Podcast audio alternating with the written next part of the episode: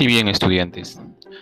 Bueno, hoy día lo que vamos a revisar es un punto bastante importante, eh, no muy conocido, pero también muy llamativo por, la, por las características que ésta sigue.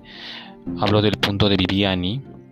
Para tomar en cuenta cómo se genera este punto de Viviani, debemos empezar construyendo un triángulo equilátero. En dicho triángulo equilátero ubicamos un punto interior ubicamos el punto interior y a partir de este punto vamos a trazar líneas hacia los lados de este triángulo.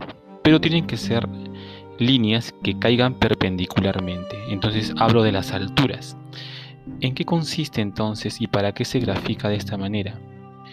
La relación que se va a generar al hacer estos trazos de altura pues va a llevarnos a obtener en la suma de todas las distancias trazadas eh, una igualdad en longitud a la altura de dicho triángulo.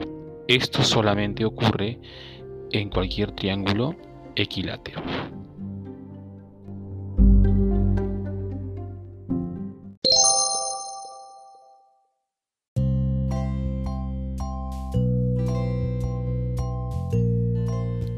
Muy bien, a continuación lo que les voy a pedir a todos ustedes muchachos es que lo que ustedes acaban de escuchar en este audio eh, pues puedan plasmarlo gráficamente en alguna hoja que tengan, aunque sea reciclable.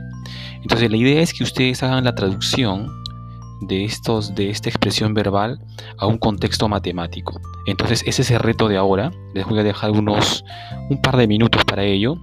Pero bien, escuchen muy bien lo que estaba diciendo en la primera parte y traten de construir lo más cercano posible. Entonces los espero.